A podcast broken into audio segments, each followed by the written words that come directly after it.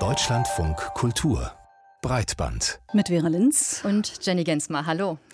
Und wir haben gedacht, wir könnten diese Sendung mal mit einem kleinen Spiel beginnen. Jenny, ich sag dir Sätze und du vervollständigst sie. Bist du einverstanden? Ja, leg okay. los. Pass auf. Digitale Zwillinge sind? Eine Utopie. TikTok verlangt von MusikerInnen, sich zu präsentieren. Sehr gut, das war wow. schon. Jetzt könnte man fragen, wie hätte eine Maschine diese Sätze vervollständigt? Wahrscheinlich könnte ich mir vorstellen, sehr ähnlich in diesen Fällen, denn es gibt tatsächlich immer mehr Software, die mithilfe von KI-Systemen menschliche Sprache immer besser simulieren und Texte produzieren kann. Ja, aber die Qualität von sogenannter künstlicher Intelligenz, die beeindruckt auch Journalistinnen und Journalisten immer wieder. Und wir sprechen gleich darüber, warum das zu einem Problem werden könnte. Es gibt immer mehr Technologiebezeichnungen, die beschreiben eigentlich keine Funktion, sondern sie klingen eher nach einer Fantasiewelt. Cloud Computing zum Beispiel, das Metaversum oder schon seit längerer Zeit auch künstliche Intelligenz. Ja, genau. Und auch JournalistInnen, die über diese Technologien berichten, übernehmen diese Bezeichnungen häufig. Klar, denn immer wieder zu erklären, was genau dahinter steckt, benötigt mehr Platz oder Sendezeit, klingt vielleicht weniger aufregend und manchmal sind dem einen oder anderen die tatsächlichen Funktionen einer Technologie auch gar nicht so richtig bekannt. Aber die Berichterstattung über automatisierte Systeme wie äh, KI-Anwendungen, die hat ja einen starken Einfluss darauf, wie das Thema in der Öffentlichkeit wahrgenommen wird und welche Vorstellungen sie von ihr wachrufen. Nicht nur bei Bürgerinnen und Bürgern, sondern eben auch bei Menschen in, in Entscheidungspositionen.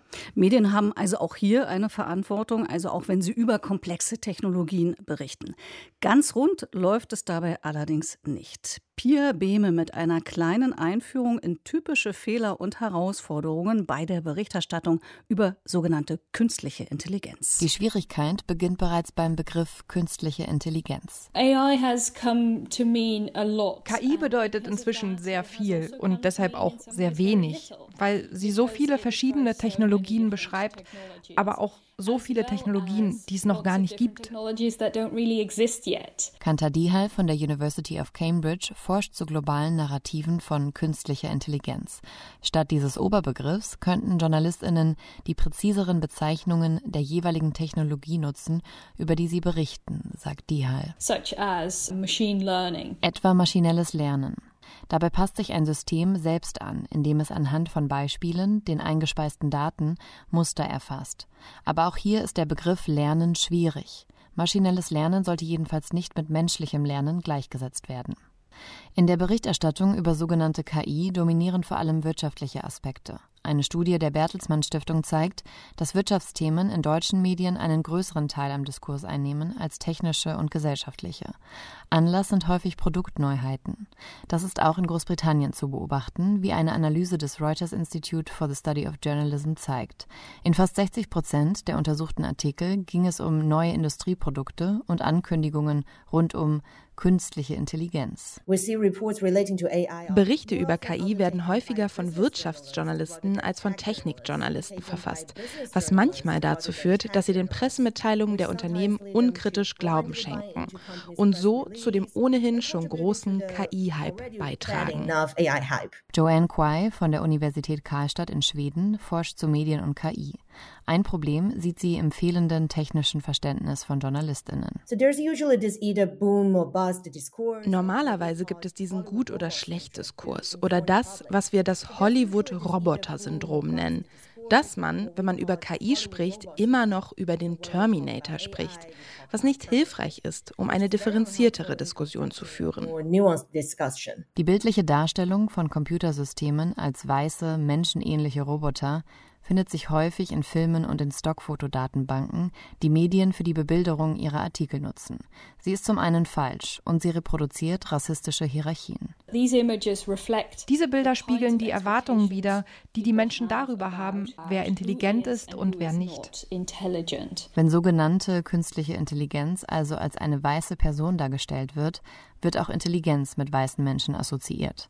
Generell führe die Vermenschlichung von algorithmischen Systemen in den Medien dazu, dass nicht zu erfüllende Erwartungen geschürt werden, so Dihal. Wenn zum Beispiel eine Schlagzeile lautet, künstliche Intelligenz kann Krebs erkennen, dann setzt das die Maschine fast auf eine Stufe mit einem menschlichen Arzt, obwohl das nicht der Fall ist. Das Programm könnte wirklich gut darin sein, dieses eine Merkmal bei dieser einen Krebsart in dieser einen Art von Bildgebung zu erfassen. Das das kann man unter so einer Schlagzeile zwar zusammenfassen, aber es gibt eine Menge, was die Leute dann erwarten, was sie aber nicht kann.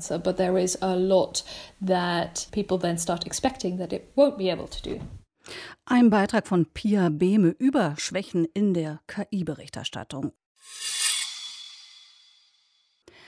Im April dieses Jahres kam die New York Times mit einer großen Geschichte über die Software GPT-3 raus.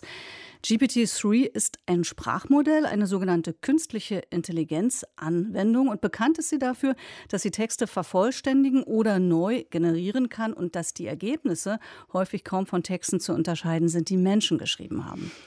GPT-3 kommt von dem Unternehmen OpenAI und natürlich haben schon viele JournalistInnen über die Software geschrieben, aber dieser Text von dem Tech-Journalisten Stephen Johnson in der New York Times der hat für Empörung gesorgt. Und zwar bei einer Person, unter anderem, die Johnson für die Geschichte interviewt hat, nämlich die Linguistin Emily M. Bender, zuständig für den Fachbereich Computerlinguistik an der University of Washington.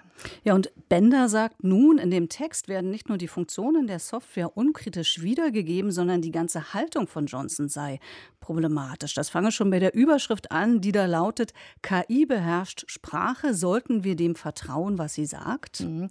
Und wir haben mit Emily M. Bender über ihre Kritik an Texten wie diesem gesprochen. Und als erstes wollten wir von ihr wissen, warum sie schon die Haltung von Stephen Johnson kritisiert.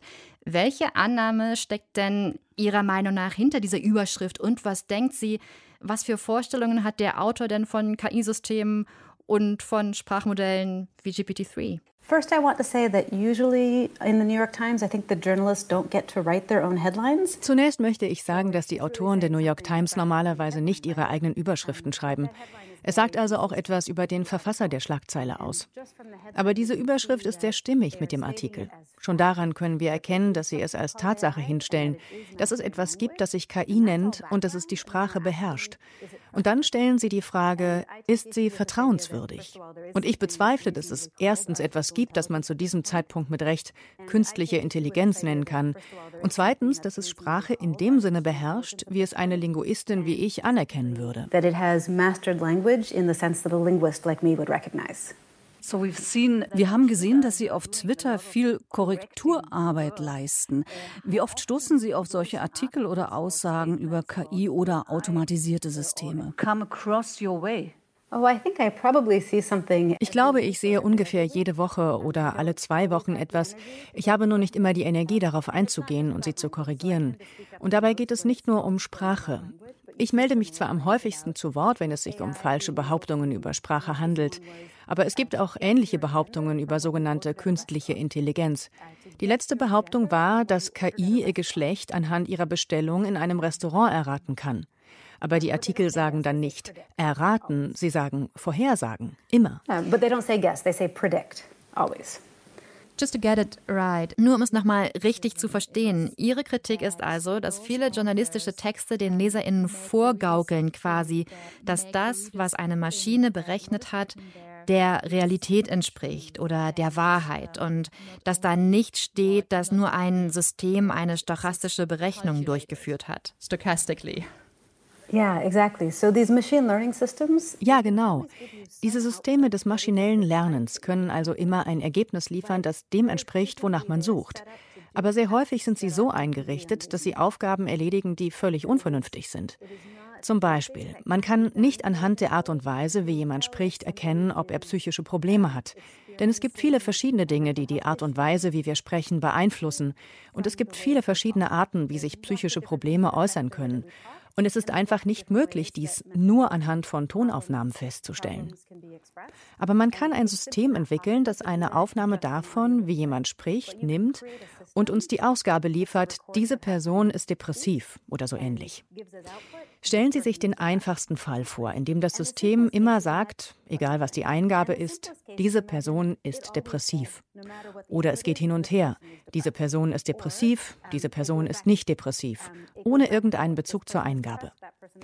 Aber wenn wir glauben, dass künstliche Intelligenz existiert, würde das immer noch wie ein System aussehen, das diese Dinge tun kann. If we believe that AI exists, Let's uh, take an example. Nehmen wir ein Beispiel aus dem Artikel der New York Times. Dort heißt es, GPT-3 wurde darauf trainiert, Hollywood-Drehbücher zu schreiben und Sachbücher im Stil von Goethe Lieses New Journalism-Klassiker Frank Sinatra ist erkältet zu verfassen. Das ist eine dieser Aussagen, bei denen Sie sagen, sie spiegeln eine völlig falsche Vorstellung davon wider, was GPT-3 ist. Warum? Why? Yes. So non-fiction. Non-Fiction bedeutet, über Dinge zu schreiben, von denen wir glauben, dass sie wahr sind. Was das GPT-3 macht, ist, dass es plausibel erscheinende zusammenhängende Abfolgen von englischen Wörtern ausgibt. Aber es gibt absolut keine Verbindung zur realen Welt. Es mag wie ein Sachbuch aussehen, aber das macht es noch lange nicht zu einem Sachbuch. But that doesn't make it non-fiction writing. Yes, but ja, aber es wirkt doch wie natürliche menschliche Sprache. Warum kann man die Ergebnisse von Sprachmodellen wie GPT-3 oder anderen wie Gopher oder Palm nicht mit natürlicher menschlicher Sprache vergleichen, obwohl sie so ähnlich aussehen? Look like. Yeah. So if we observe people speaking, Wenn wir Menschen beim Sprechen beobachten, können wir das auf einer Ebene als die Ausgabe einer Wortfolge betrachten. Aber das ist nicht die ganze Wahrheit. Das ist der Teil, den die Sprachmodelle leisten können. Sie können Wortfolgen ausgeben, die kohärent aussehen. Aber es gibt keine kommunikative Absicht. Der Computer hat keine Idee, keine Möglichkeit, eine Idee zu entwickeln, die er vermitteln möchte. Wenn wir uns mit jemandem auf einer Sprache unterhalten, die wir beide verstehen, dann nutzen wir das, was die Person uns sagt, um zu verstehen, was sie uns sagen will. Wir benutzen also die Worte und denken über sie nach, um herauszufinden, was will mir diese Person mitteilen. Und das Problem ist, dass wir das automatisch tun. Wenn wir also Sprache sehen, die aus einem Computer kommt, stellen wir uns automatisch vor, dass ein Geist, eine kommunikative Absicht dahinter steckt. Und wir versuchen herauszufinden, was es ist. Aber der Computer hat nur Wörter gefunden, die nach den Mustern in seinen riesigen Trainingsdaten wahrscheinlich zusammenpassen. Und das ist etwas ganz anderes. and that's an entirely different thing. So when we talk about, wenn wir über neuronale Netze oder Sprachmodelle sprechen, verwenden wir sehr oft Begriffe wie Intelligenz, Training oder Lernen. Wir vergleichen sie also mit menschlichen Fähigkeiten, die Maschinen nicht haben. Aber könnten diese Begriffe nicht auch hilfreich sein, um diese Technologien zu verstehen, weil sie es vielleicht einfacher machen, zu verstehen, was sie tun? What they do? Sicherlich sind diese Metaphern sehr verlockend, aber ich denke, dass sie in die Irre führen.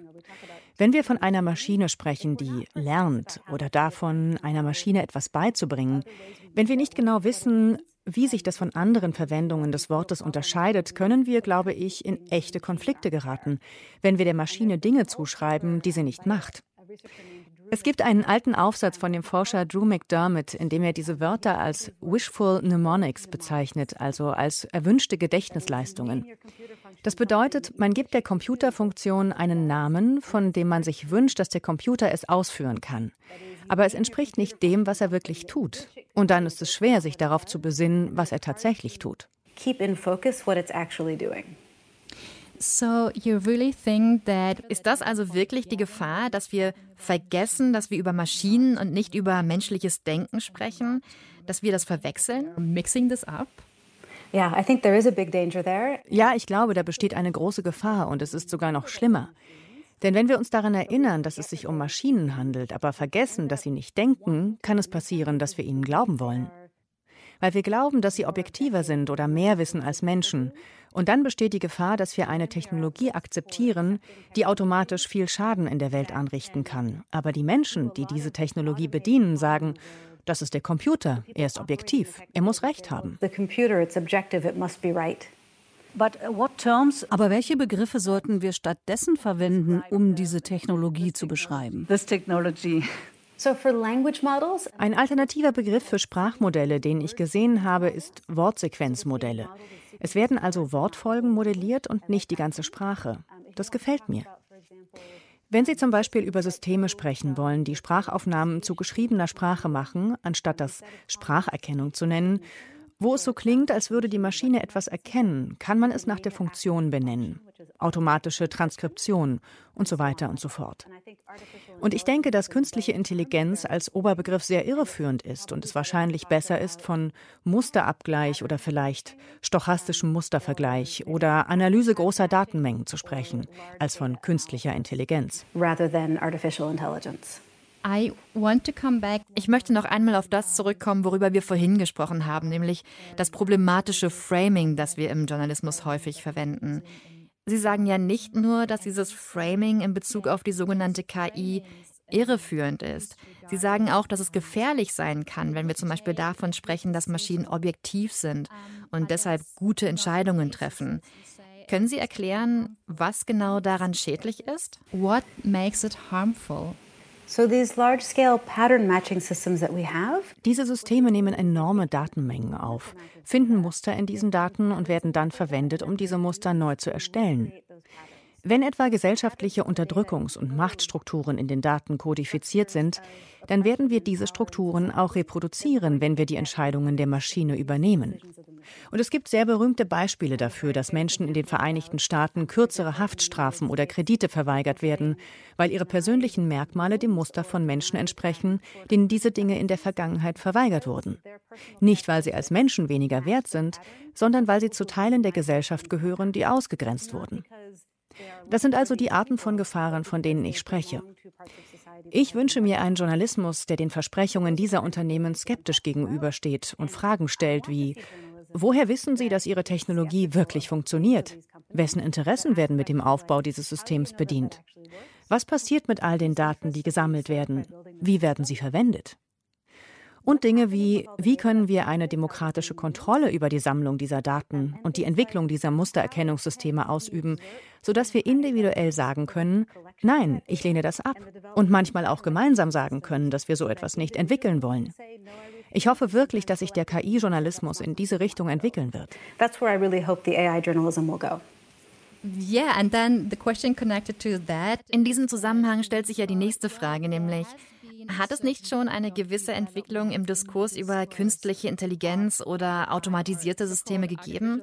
Da ist ja zum Beispiel die Debatte darüber, wie wir Maschinen Werte oder Ethik beibringen. Also ich weiß, wir haben von Ihnen gelernt, dass beibringen nicht das beste Wort ist, aber denken Sie nicht, dass es da schon eine gute Entwicklung gibt? Good development?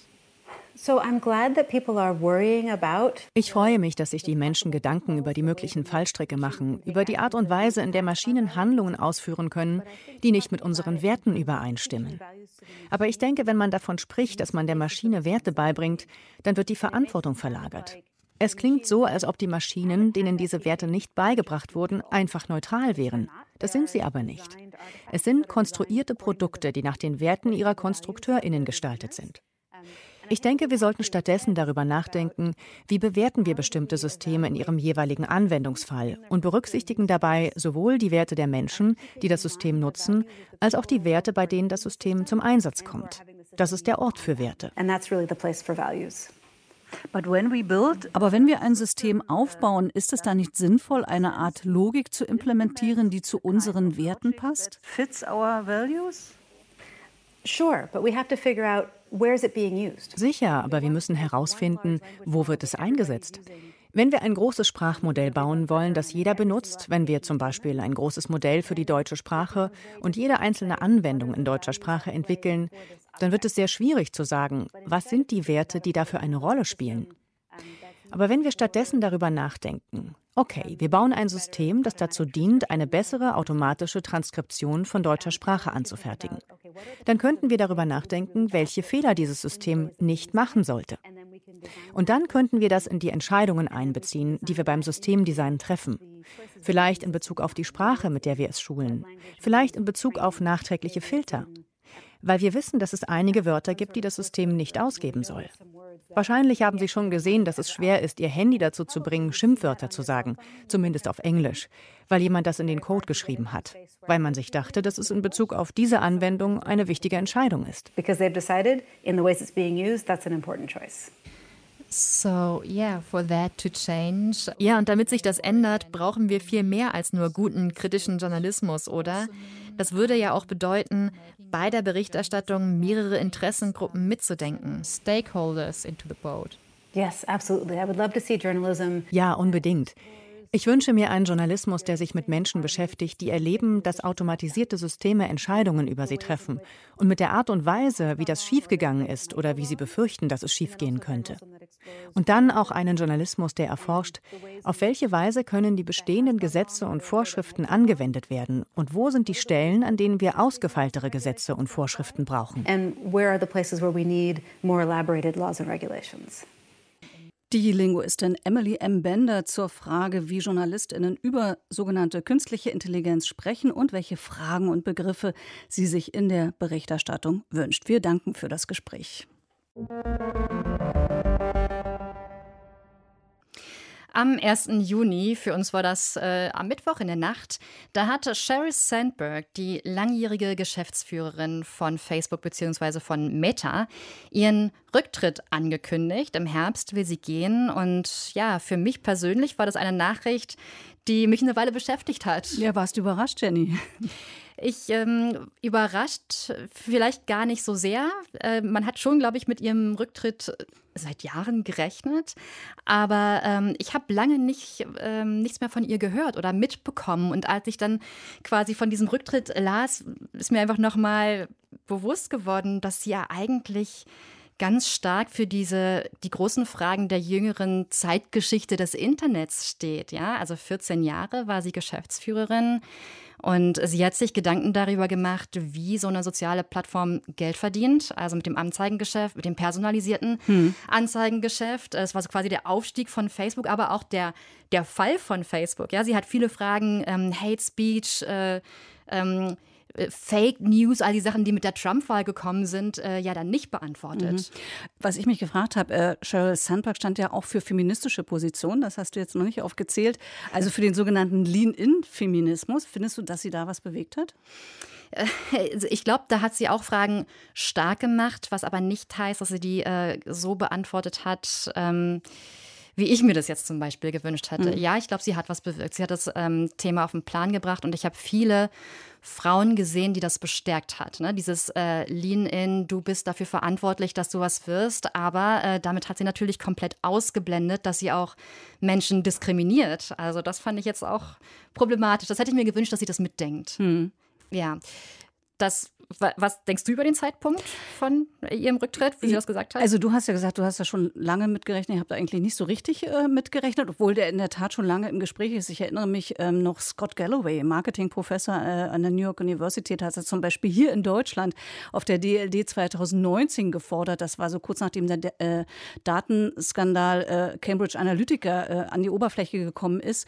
Und damals war das aber überhaupt nicht vorstellbar. Und ich denke, jetzt ist es, sie geht ja erst im Herbst, das ist ja jetzt erst die Ankündigung Ankündigung. denke, dass es jetzt äh, ein guter Zeitpunkt insofern für sie ist, weil sie halt ohne Gesichtsverlust das Unternehmen verlassen kann. Tut sie das? Also das Problem von Facebook, das ist ja noch massiv. Das, das ist, ist ja in der Tat wahr, da hast du völlig recht. Aber es ist, glaube ich, was anderes, wenn gefordert wird von außen, Tritt zurückgehe und dann muss sie äh, sozusagen den Hut nehmen. Oder wenn sie sagen kann, okay, ich mache das jetzt von mir aus, ich gehe jetzt von mir aus. Ich glaube, das ist ein relativ softer Übergang dann in andere Positionen. Also da hatte man, könnte man offenbar was von ihr lernen. TikTok ist Weiterhin das aufstrebende soziale Netzwerk, vor allem für sehr junge Menschen. Es ist also kein Wunder, dass auch Popmusik nicht an den Kurzvideos vorbeikommt. Das müssen jetzt auch etablierte Stars wie die Sängerin Halsey oder Florence Welch von Florence and the Machine feststellen. Die haben nämlich auf TikTok darüber geklagt, dass sie von ihren Labels gezwungen werden, auf der Plattform Videos zu posten und sind ausgerechnet aber mit diesen Videos viral gegangen. Die Grammy-preisgekrönte Halsey hat zum Beispiel gesagt, ich bin seit acht Jahren in dieser Branche und habe über 165 Millionen Platten verkauft. Alles Marketing. Sie tun das heutzutage praktisch jedem Künstler und jeder Künstlerin an. Ja, und das wirft natürlich Fragen auf. Zum einen über den Umgang von Labels mit ihren Künstlerinnen, aber auch dazu, wie authentisch man auf Social Media überhaupt sein kann. Unser Kollege Hagen Terschüren ist jetzt erstmal bei uns. Hallo, Hi. Hagen. Wie konnte TikTok denn so wichtig werden, dass die Musikindustrie das, also diese Präsentation auf TikTok, von ihren Künstlerinnen und Künstlern verlangt? Also es ist einfach wirklich eine perfekte Kombination TikTok und Musik. Die Plattform ist dafür ausgelegt, dass sich Sounds teilen lassen. Das macht es perfekt für Newcomer, die entdeckt werden wollen. Ähm, Nathan Evans mit dem Wellerman ist so ein Beispiel. Soon may the Wellerman come to bring us sugar and tea and rum. Genau, äh, Sea Shanties. Wer hätte gedacht, dass 2021 Sea Shanties viral gehen und der Hype werden? Traditionelle Labels und Radiosender hätten es garantiert nicht gespielt, wenn es nicht auf TikTok viral gegangen wäre. Oder Lil Nas X, das ist ein offen schwuler Rapper in einer Szene, wo das immer noch tatsächlich schwierig ist. Von der Szene selber wird er gechasst, die wollen nichts mit ihm zu tun haben. Und über TikTok hat es dann geschafft, tatsächlich zum Weltstar zu werden. Na gut, dann fragt man sich aber schon, Hagen, wenn Stars äh, so von TikTok profitieren, warum kommt dann so viel Kritik von denen? Die Beispiele, die ich genannt habe, das waren halt Leute, die die Plattform benutzen, weil sie die Plattform mögen. Die sind native da. Die, das ist, die haben Lust, TikToks zu machen. Und das geht halt nicht allen KünstlerInnen so. Ich meine, wir kennen das alle so ein bisschen. Die einen twittern lieber, die anderen sind gerne auf Instagram und wenn dann aber vom Label Druck ausgeübt wird, auf der Plattform zu sein, beißt sich das halt so ein bisschen. Aber rein finanziell geht an TikTok einfach aktuell kein Weg vorbei. Das sagt zumindest Benjamin Mirchin, der ist Geschäftsführer bei der Musik-PR-Agentur Fleet Union. Wenn ich das richtig verstanden habe, ist es so, dass die Conversion gerade von TikTok auf Streams einfach die beste ist. Das ist gerade die Sau, die durchs Dorf getrieben wird. Das war mal Instagram oder Facebook Videos, dann waren es Reels und jetzt gerade sind es halt äh, TikToks. Ganz pragmatisch runtergebrochen, ein Post auf TikTok führt im Schnitt zu mehr Streams auf Spotify oder anderen Plattformen, als es ein Post auf Instagram tut. Und darum sollen die Bands auf TikTok machen, äh, Sachen machen, auch wenn sie das selber gar nicht richtig verstehen, wie die Plattform funktioniert oder sie auch keine Lust haben. Mhm. Aber warum müssen denn die KünstlerInnen überhaupt ihre Videos selber drehen auf Instagram oder Facebook? Da gab es doch auch immer so Ausschnitte von Musikvideos oder schön produzierte Teaser. Haben die nicht funktioniert? TikTok funktioniert einfach anders. Also die Mechanismen der Plattform sind anders. Ähm, Florence Welsh von Florence and the Machine hatte das sehr schön zusammengefasst. Die hatte gesagt, das Label will, dass ich Lo-Fi TikToks produzieren soll. Also Sachen, die halt nicht nach Hochglanzproduktion aussehen. Das ist, was auf der Plattform Erfolg hat. Sachen, die in die Selfie-Kamera gesprochen werden. Es muss echt und authentisch wirken. Oder wie Mirchin sagt? Das Wichtigste bei TikTok ist ja immer die Fressen von den Musikern und Musikerinnen müssen zu sehen sein. Die sind die, die in die Kamera sprechen müssen. Du kannst dir natürlich auch Sachen ausdenken. Also es kann jemand anders sich für dich ausdenken, aber du bist die Person, die es machen muss. Leute wollen auf TikTok nicht Promo sehen, die wollen keine Werbung zu Gesicht bekommen, sondern Anekdoten aus dem Leben hören, vielleicht Tour, Backstage, Infos aus dem Studio oder bei anderen ist es erfolgreich, wenn die einfach heimwerken und ihre Musik so ein bisschen im Hintergrund spielen lassen. Ähm, auf eine Art ist das eigentlich sehr, wie TikTok funktioniert, genauso wie Popmusik an sich funktioniert. Es muss authentisch sein, als würde es vom Artist selber kommen und nicht von der Industrie gepusht werden. Eine Musikerin, die durch TikTok sehr erfolgreich wurde, ist ja Olivia Rodrigo. Allerdings war die auch kein kleiner Indie-Act, sondern hatte eine Disney-Kinderstar-Karriere äh, hinter sich, wie damals Britney Spears oder Justin Timberlake. Also wie authentisch ist denn eigentlich das Bild, das Stars auf TikTok von sich schaffen? Ja, das ist immer die große Frage. Das vermischt sich halt. Ähm, da zeigt sich auch wieder, TikTok und Pop, die passen einfach zueinander. Das ist das ganze Manufactured Authenticity-Ding, also künstlich herbeigeführte Authentizität. Ähm, weil am Ende muss man sagen, Leute behaupten, das muss authentisch sein, das muss echt sein, aber nein, es muss so wirken, als wäre es echt. Ähm, das heißt, es ist gar nicht so essentiell, dass es wirklich stimmt, solange es gut rübergebracht wird und die Illusionen nicht bricht. Und deswegen ist es sogar ein bisschen fragwürdig, ob solche Beschwerdevideos wie die von Horsey oder Florence Welsh echt sind oder ob das nicht tatsächlich auch wieder PR-Strategie ist, weil die gehen ja viral. Es funktioniert ja als PR-Strategie. Mhm. Ähm, Mirchin beschreibt das so. Ich sag jetzt mal, Halsey Product Management fired over TikTok Dispute oder so. Das liest man jetzt ja nicht häufig so, aber das wird ja immer wieder gerne, also dass das der böse Major irgendwie beschuldigt wird, das hört man ja häufiger. Aber so Fallout davon kriegt man eigentlich nie mit. Anders gesagt, wenn die wirklich unglücklich wären und wenn es so schlimm wäre. Halsey hat 165 Millionen Platten verkauft, als könnte die nicht ihr Label oder ihre Promo-Agentur feuern. Warum macht sie das nicht, wenn es wirklich so schlimm ist? Mhm. Gleichzeitig gibt es natürlich auch Druck von den Labels. Also das ist jetzt auch nicht so äh, wegzuargumentieren. Das muss nicht fake sein. Es ist unklar, wie immer so viel im Pop-Zirkus unklar ist. Ist es jetzt vom Label platziert? Ist es echt? Schwer zu sagen. Am Ende ist es Hochglanz-Pop und das ist Theater rund ums Image. Das Image ist das Ganze, was verkauft wird und das ist, was zählt. Und am Ende ist es wirklich so wichtig. Am Ende, sie sollen uns entertainen. Wir werden entertained. Klappt doch alles. Ähm, das Einzige, was wirklich klar ist, an TikTok führt kein Weg vorbei, egal ob man Newcomer ist oder tatsächlich schon in der Popindustrie etabliert. Das geht nicht.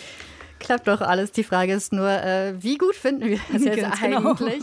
Hagen Terschüren über den Marketing Marketingdruck auf TikTok, den viele Künstlerinnen und Künstler erfahren.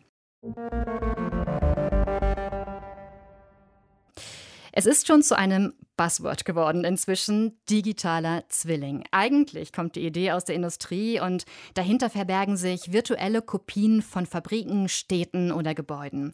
Mit deren Hilfe werden zum Beispiel Bauvorgänge simuliert, so dass besser und effizienter geplant werden kann. Aber auch für Menschen soll es digitale Zwillinge geben. Zumindest wird verstärkt daran gearbeitet. Das japanische KI-Startup Preferred Networks und der Pharmahersteller Kao etwa haben angekündigt, digitale Zwillinge entwickeln zu wollen, mit denen es NutzerInnen möglich sein soll, Vorhersagen über ihren Lebensstil zu machen. Es sollen also unter anderem Gesundheitstests, Ernährungs- und Lebensgewohnheiten eingespeist werden. Und dann soll man die Chance haben zu erfahren, führe ich ein gesundes Leben oder sollte ich vielleicht was verbessern? Ist so eine Idee bereits in die Tat umsetzbar oder ist das eher Zukunftsmusik? Das hat sich Karina Schröder angesehen. Bei digitalen Zwillingen denke ich an eine Szene aus der Medizinserie The Good Doctor. Das ist eine exakte Kopie von Gabriels Herz. Gabriels Herz ist krank, muss in den 40 Minuten der Folge repariert werden. Dafür tragen die Ärzte VR-Brillen, fuchteln mit den Armen und üben die Operationen am virtuellen Herzen immer und immer und immer wieder. Er ist tot. Nochmal. Das sieht natürlich unheimlich toll aus. Das Herz ist hübsch animiert. In der Realität steckt die Forschung aber noch in den Kinderschuhen. Wir können digitale Zwillinge von Gehirnen konstruieren und auch simulieren, aber keine exakten Kopien des Gehirns. Dazu ist das Gehirn sehr viel zu komplex. Den Informationsfluss und die Leistung, die das Gehirn vollbringt, in Echtzeit exakt nachzubilden, sei also bisher unmöglich. Ja, mein Name ist Petra Ritter. Ich bin Professorin für Gehirnsimulation an der Charité und dem Berlin Institute of Health. Kaum vorstellbar. Auch die beste Rechenleistung der besten Computer reicht nicht aus. Forscherinnen auf der ganzen Welt kämpfen mit dem gleichen Problem, auch bei anderen Organen wie dem Herzen.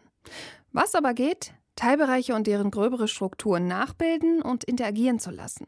Das machen Petra Ritter und ihr Team unter anderem bei Parkinson-PatientInnen. Dafür brauchen sie auch viele persönliche Bilddaten, wie beispielsweise MRTs. Zusammengesetzt entsteht dann ein Gesamtbild, das unter anderem in 3D-Form abgebildet wird. Doch sie sollen nicht nur zeigen, was ist, sondern auch, was wird. Der Unterschied zum Beispiel zu einer Empfehlung des Arztes, ähm, man soll sich gesund ernähren oder dieses oder jene Lebensmittel eben vielleicht auch nicht so viel konsumieren, ähm, liegt darin, dass die ähm, digitalen Zwillinge eine sozusagen individuelle Prädiktion liefern sollen und das in Echtzeit. So können unter anderem schon Behandlungsmethoden getestet werden, erklärt Matthias Braun von der Friedrich-Alexander-Universität Erlangen-Nürnberg. Er leitet die Forschungsgruppe Ethik und Governance neuer Technologien. Für die Vorhersagen braucht es statistische Modelle, die in der Medizin für bestimmte Vorgänge aufgestellt wurden. Die Kombination aus den Berechnungen der Medizin, wie ein Organ oder Körper reagiert, und den individuellen Parametern zeigt sich dann im computeranimierten Modell, dem digitalen Zwilling.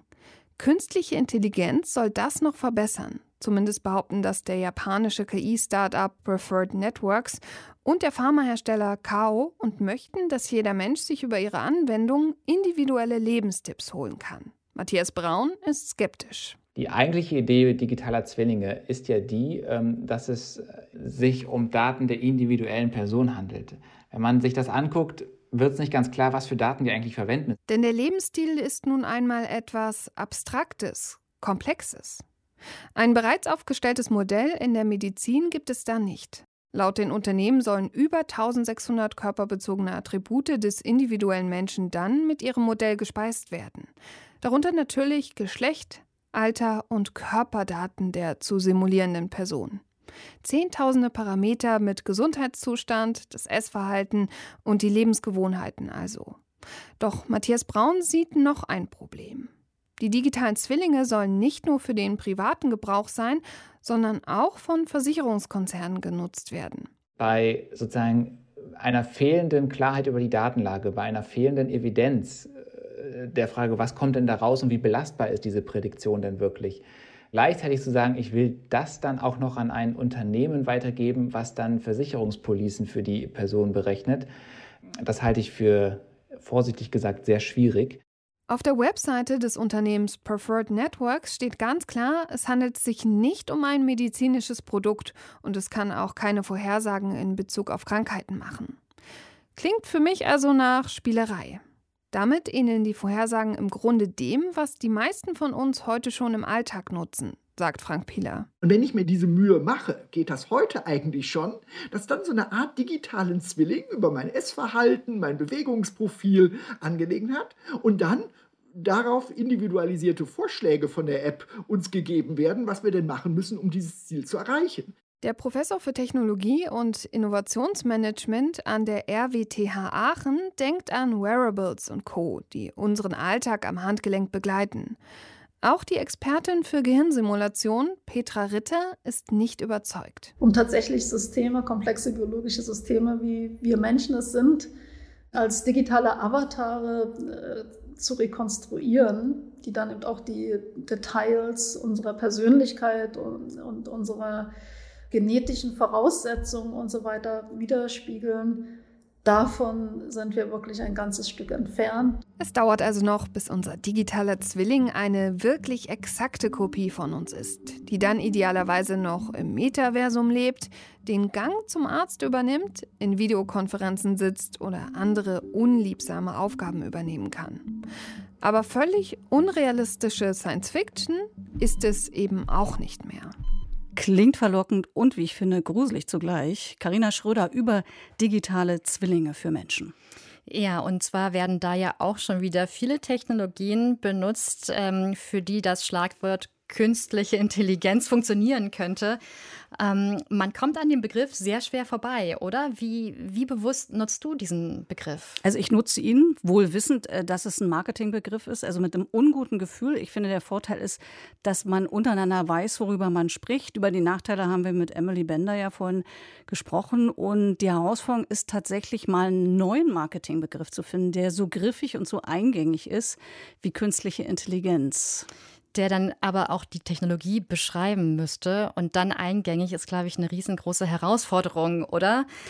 Ja, ich meine, soziale Medien ist ja zum Beispiel auch ein Schlagwort oder Metaversum. Und die beschreiben ja in dem Sinne auch nicht die Technologien, sondern die äh, beschreiben quasi eine Vision oder eine Idee.